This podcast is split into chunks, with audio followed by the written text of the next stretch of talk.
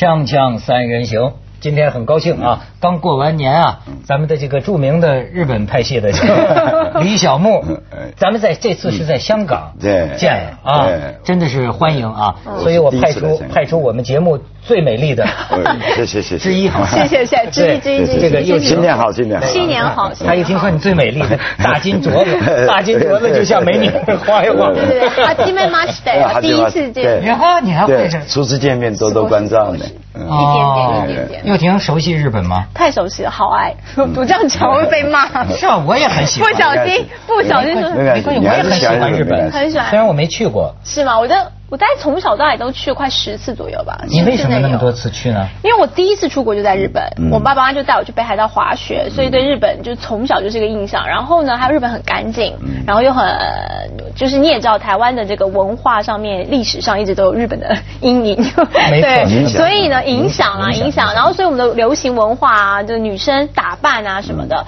几乎都是跟日本很一致，然后很接近。我也我在高中就学日文嘛，所以我刚刚会一点点。你知道你说这个哈，你你不但不会有什么不好的影响，反而呢，我可以给你拔高一下。是吗我们中国有个鲁迅，你知道吗？他的感觉跟你很像。啊，真的。他当年到日本呢，他非常就是有留下很深印象。日本这个民族啊，有一种刚健的清洁感。嗯嗯，他就说，将来中国要是学日本呢、什么你都能学，你就是这个东西，中国人很难学。就是说，日本人的那个干净啊，他就说你在火车上看，不但是一般的那种，都呃看见那些家庭主妇，呃，戴着白头巾，袖子这儿挽挽挽扎着白毛巾干活，他说你就会觉得这个民族啊，他说有一种很刚健的清洁感。没错他说连那个时候日本的工业，他这工厂烟筒里确实是冒着黑烟，嗯。但是那些个工人们嗯，脖子上扎着个白手巾嗯啊，都是那么干干净净的，而且朝气蓬勃的在干活。对哎，这是鲁迅留下很深印象的。我每次去日本都在想，这个城市是真空的吧？就是它怎么可以，就是你可以用手去往那个马路上抹，你都觉得不会是脏的。汽车都是对，然后家里抹都是脏的。对呀、然后我还记得我们上次这个，我们还一起凤凰还去日本拍过他们的垃圾分类。那个垃圾分类不是像我们只是什么可燃不可燃塑胶，它分了大概十，我感觉有五六种以上，但是就每一个都是这么干净。垃圾那个味道有多重？你如果这样想，但是我们可以在垃圾场上。回收厂走个十圈，你在那边在那边吃饭，我跟你讲，你都不会觉得有什么恶心的感觉。以小木，你作为一个湖南人，你当年 你当年去到了日本，你有没有感受到这个？呃我不是搞革命去的，我 我我是自费留学去。那我觉得在那里面二十几年，看到日本的干净啊，不仅是一般的市民干净，就是连他培养那些政治家都必须要爱干净，这是先决的条件。他有一个叫生下重金属的培养政治家的专门的一所学校。松下重金属。嗯，就是松下电器的那个老板。松下电器啊 Panasonic 啊，松下政政治的政。经济的经，政经署是个学校的名字，哦就专门培养政治家。现在的首相野田就那出来的，哦呃好嗯好多国会议员，包括一些县长、市长都是那出来。他们呢，第一条就是爱干净，嗯训练四年要爱干净，能进能退，还要寒暄挨杀子，这三条是培养一个政治家基本的条件。所以爱干净，你不爱干净，你这个国家你不知道把它清清楚楚把它治理好，这是先决的条件。所以。不管是学生、小孩开始教育，就是爱干净，嗯上了厕所要洗手，呃，嗯。所以你既然讲到这个小孩的这个教育啊，最近倒也是有人在讨论。嗯。你听说过美国有个讨论虎妈？虎妈吗？嗯。虎妈就是说我教育孩子，你们美国人这一套都不行。嗯，我得照中国人就是严教啊，严教嗯。怎么他几个女儿都出息了，对吧？现在又出来个狼爸。啊狼爸，鹰爸啦，鹰爸。啊，英爸，英爸，哎，狼爸是谁呀？也有也有这样说法。对呃英爸，嗯。这鹰爸呢，我觉得有点就是网上有一段视频，这几天，嗯他四岁的小儿子，嗯，前天在哪在哪在美国吧，在纽约零下十四度裸跑哇，穿个小嗯小裤裤。我看孩子都哭了，是吧他就让他孩子坚持，就穿一小三角裤，你可以看看这段嗯视频。快快快往前跑！快快快！我爸爸，你抱抱，嗯哼哼，快！爸爸，你能不能抱抱我？来往往几点趴趴一下，趴下去！快快快快快快往前跑！快往前跑！那你让妈妈，快快快快快快！爸爸，你让妈妈来一下。嗯，快跑快跑快跑！好，爸爸，你抱抱我。嗯，看让你老公他骗你，你干嘛？没关系，加油！耶，你是最。你看，就是这这这个网上都感觉就要把他父亲抓起来，哎呀，太可怜了。可是实际上有背景。嗯这父亲啊，要不说他是英霸，他有他一套理论。嗯他就是说他从小就训练他这个孩子。嗯说是还让他的孩子爬了几个。对，因为他高峰小小朋友其实一出生是早产儿，嗯然后体弱多病，然后哎呢又什么脑出血，又他说好像只有三斤多而已，所以呢他就是觉得小朋友呢一定要赶快强健身心，所以他的出发点是希望他小朋友不要这么弱，尤其是个男孩子。然后呃，其实后来我又看了另外一个视频，是他回到了这个重庆上课的时候，然后记者去采访了这个小孩子，那小孩子当然会觉得爸爸不喜欢爸爸这样子让他跑步，而且他冬天不能洗热水澡。他说他现在四岁四年，冬天没有洗过热水澡，没有摸过热水脸。他说全部都要洗冷水澡。那他可是另外我看到一个是他私下跟他爸爸的互动上，其实是可以玩的，他不会害怕他爸爸，他从来不会跟他爸爸站很远的地方。你看他刚刚不是还说宝宝我不会抱抱，表示他平常的爸爸是。还是给予爱的，所以我觉得在这方面倒是大家可以放心一点点。我觉得在严格的教育的同时，爸爸给予的爱并没有少过，这样。哦但是另一方面，可能有另外的极端是说，那个爸爸另外有一个理想啊，他说他希望他小孩子在十三岁的时候可以登上世界上的七高七大，就是世界高峰这样子，就希望他的体能呢可以达到一个极致。那我觉得好像可能是爸爸的理想，不见得是小孩子的理想。所以是不是说你在训练他体格强健是好事，但强健到要达到你这个理想，是不是有点就过了一点点？这个就可以。我觉得，我觉得小梦也是四岁正好是四岁对，我的儿子现在四岁。我觉得日本在培养小孩的时候，主要是让小孩。不是说小孩说应该是读书，但是不像中国这样，你一定要去学什么东西啊。小孩的那一个那一段的时间，就应该像个小孩去生存。他该玩是要让他玩，不要让他拼命学，嗯，学习像像过，嗯在学校就像坐牢一样，回到家里还要补习。然后像这样，我我倒是觉得刚才看到这个视频以后啊，你的爸爸的理想是爸爸的理想，小孩他能不能接受这个东西？他已经在零下十几度里面跑了，怎么看？我觉得是不自然的一种现象，这应该顺其自然。但他可能先天有有些什么毛病，可以嗯治医生啊。但是你这样强行的这样做，我觉得是不太人性的东西。但是你说啊，什么叫自然？嗯现在我觉得啊是挺有争议的。嗯因为比如说一个小孩子啊嗯，他是想干什么就干什么呢？嗯还是我现在就发现有两种妈妈呀，就是他们的这个策略就不一样。嗯有一种妈妈那可真是，就是说孩子在几岁很小的时候，嗯他想怎么样就怎么样嗯，呃，不强迫他做任何的事情啊。呃，一次次的永远跟孩子妥协。嗯但是另一种妈妈可能就说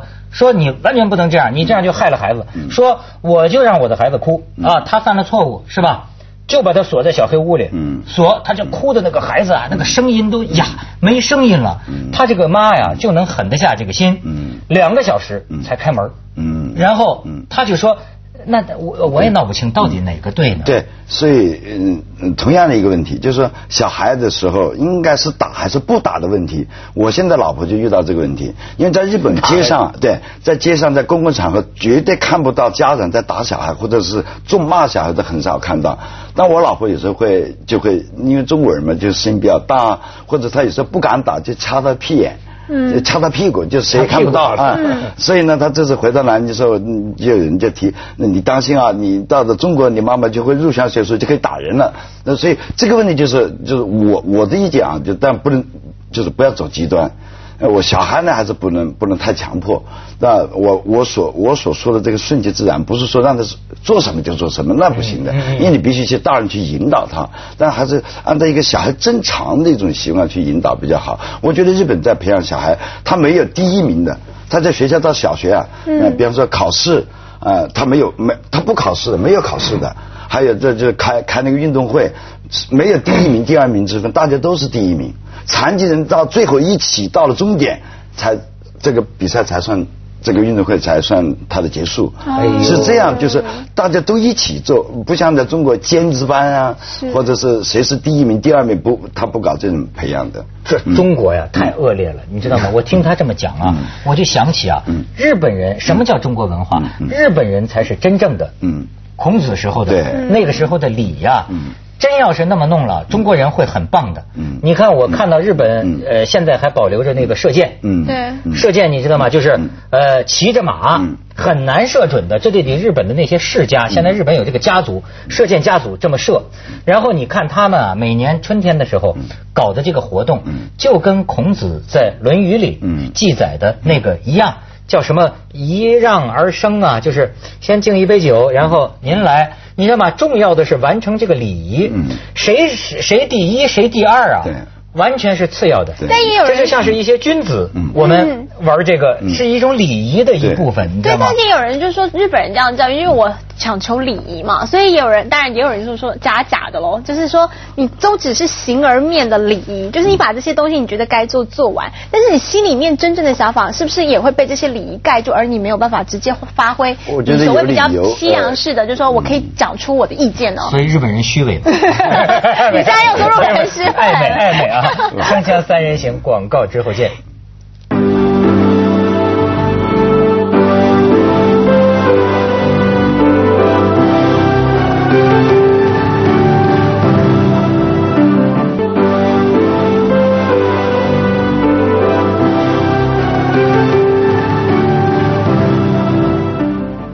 你代表日本帮派回来了。对，我觉得呃嗯，就是日本他是这样，他是一个团队精神。呃，然后呢，大家培养都是一样的话，一一起上进，而且呢，他有些他在这个团队里面，你像我那个大的，现在十八岁那个小孩，他就不敢穿跟人家特别不一样的衣服，虽然他也做过童星，但是他也不，他连在学校都不好，刚刚进一个新学，他都不好意思去讲这件事情，他怕脱离这个群体，被人家反而排斥。所以日本它要大家一起一样，比方说我我有一个什么 game，有个什么软件，是吧？大家一起玩，呃，大家都是要一样的，呃，啊然后不要穿特别突突出的名牌，所以这个是他们一个共性。但我觉得有它的好处，就到了外面，过比方说打仗。他们肯定是比较赢，因为他团结。团结但是呢，如果要作为他国家发展的话，他们有优秀的领导，所以他每年在换首相。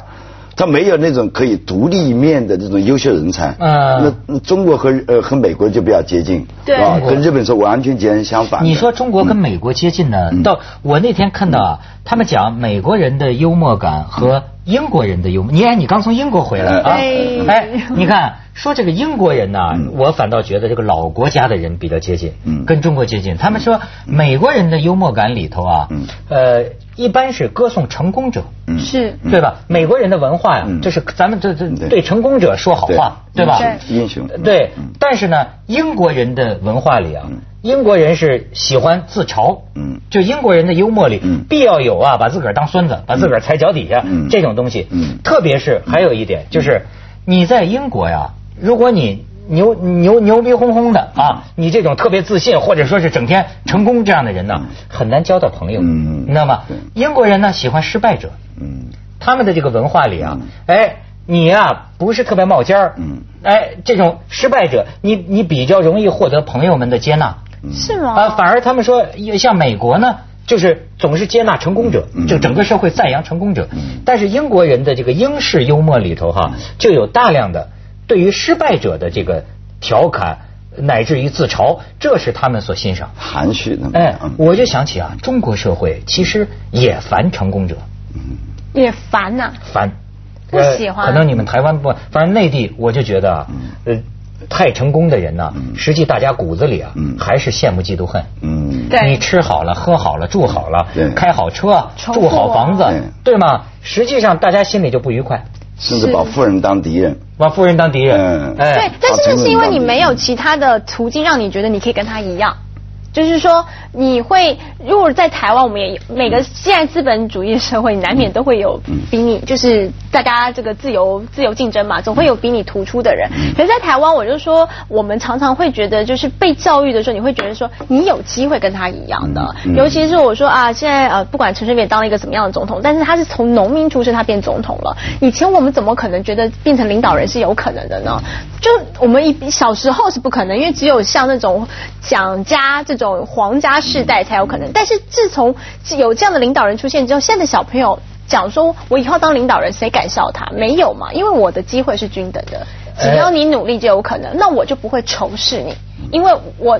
我仇视你，我以后有被仇视的对象，更何况我有什么好仇视你？因为我只要努力，我可以跟你一样喽。对，所以是那个机会有没有均等的问题。所以这个社会保持这么一个幻想，对对，就跟美国一样，保持一种 American dream，就总觉得有个理想。我有我有一朋友住在美国的，他可能是斜眼看人啊，他就说啊，实际本质上都一样，美国人也是羡慕嫉妒恨，所以才会，他就怎么解释呢？他所以你像比尔盖茨这些人。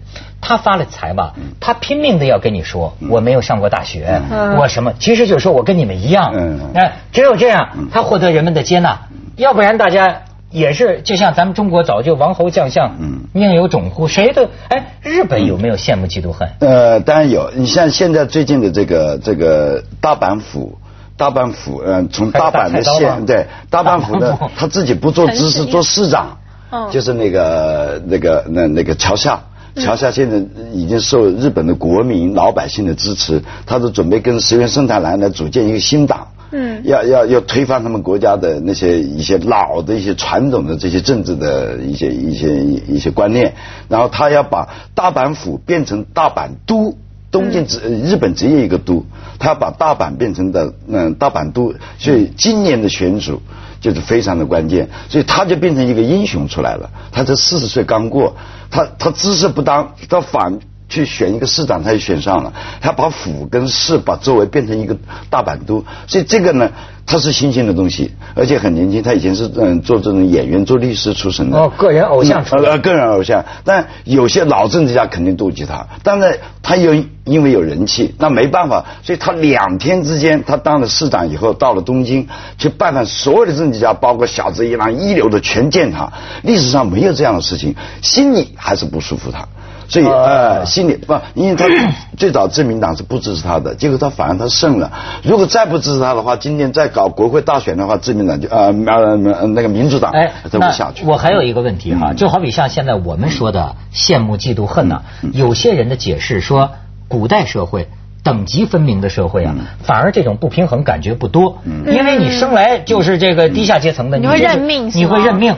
但是现在这个民主社会平等了，就是人人有机会，对，所以这个不均呢，不或患寡而患不均就出来了。可是我记得日本文化里头。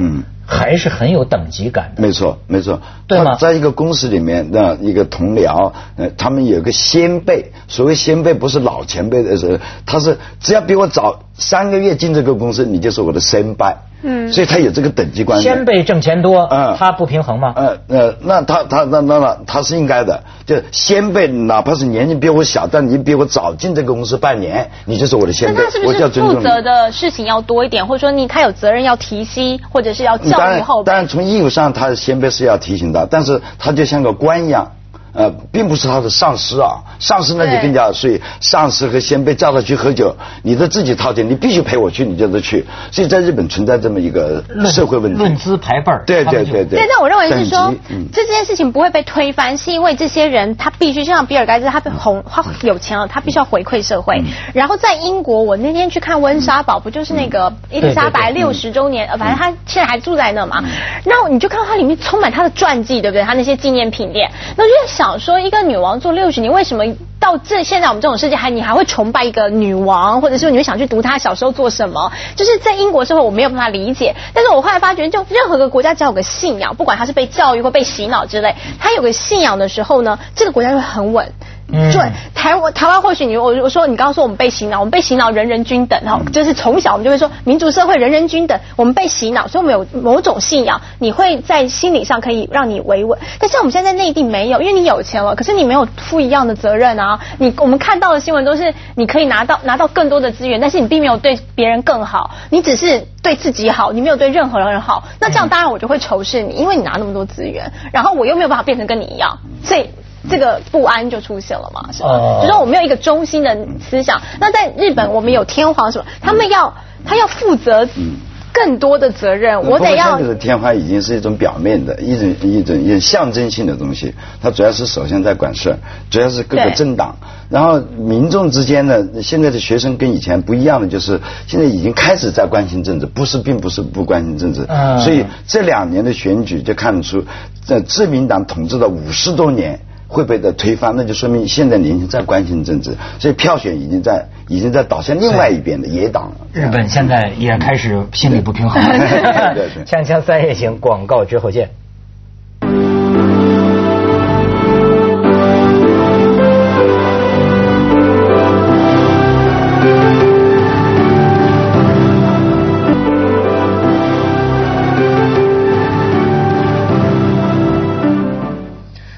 心情怎么才能平静？这是这是现在一个大问题。对，传说日本人心情比较平静，对。那是因为他有一个道统的嗯。东西嘛，就是说他会觉得，哎，你像什么先辈后辈，嗯。如果后辈嗯。创造了更多的财富，做了更大的贡献，嗯。那么对，所以在前些年就是就是就是存在这么一个问题，那晚辈进来的对吧？晚了进来的就一直是在压在先辈和上司的底下，所以一直出不了头。特别是外国人进到他们这个社会就更难出头，很少有女性啊，就外国人在他们大公司里面当部长或者做到副市长级，这不很少。日本人不嫉妒这个富翁嘛？谁大款，谁日本那个不，他的他的法律是不让你富翁。你像皇族，你像他皇族，他的他的子孙后代都没有钱的。哎，他日本他的法律是这样，他不他不让你两极分化，两个极端。那就是有钱的呃对，怎么办你父母有钱的，他嗯财产税很高的，哦甚至连财产税都付不起，他不敢要这个土地，不敢要这个房子，不敢继承哦那不不敢继敢承承啊，他不敢。哦对我知道他们最后就拍卖。最多百分之四啊十五的高额税对啊。，呃啊还不止，那这更高的。那自己创业发了财呢？呃，那自己可以，你自己可以，但不能继承你的父父辈和祖辈下来的。接着下来为您播出曲江楼观文明启示录所》。以它没有两极分化，它中间层比较多，所以它比较平稳。这是。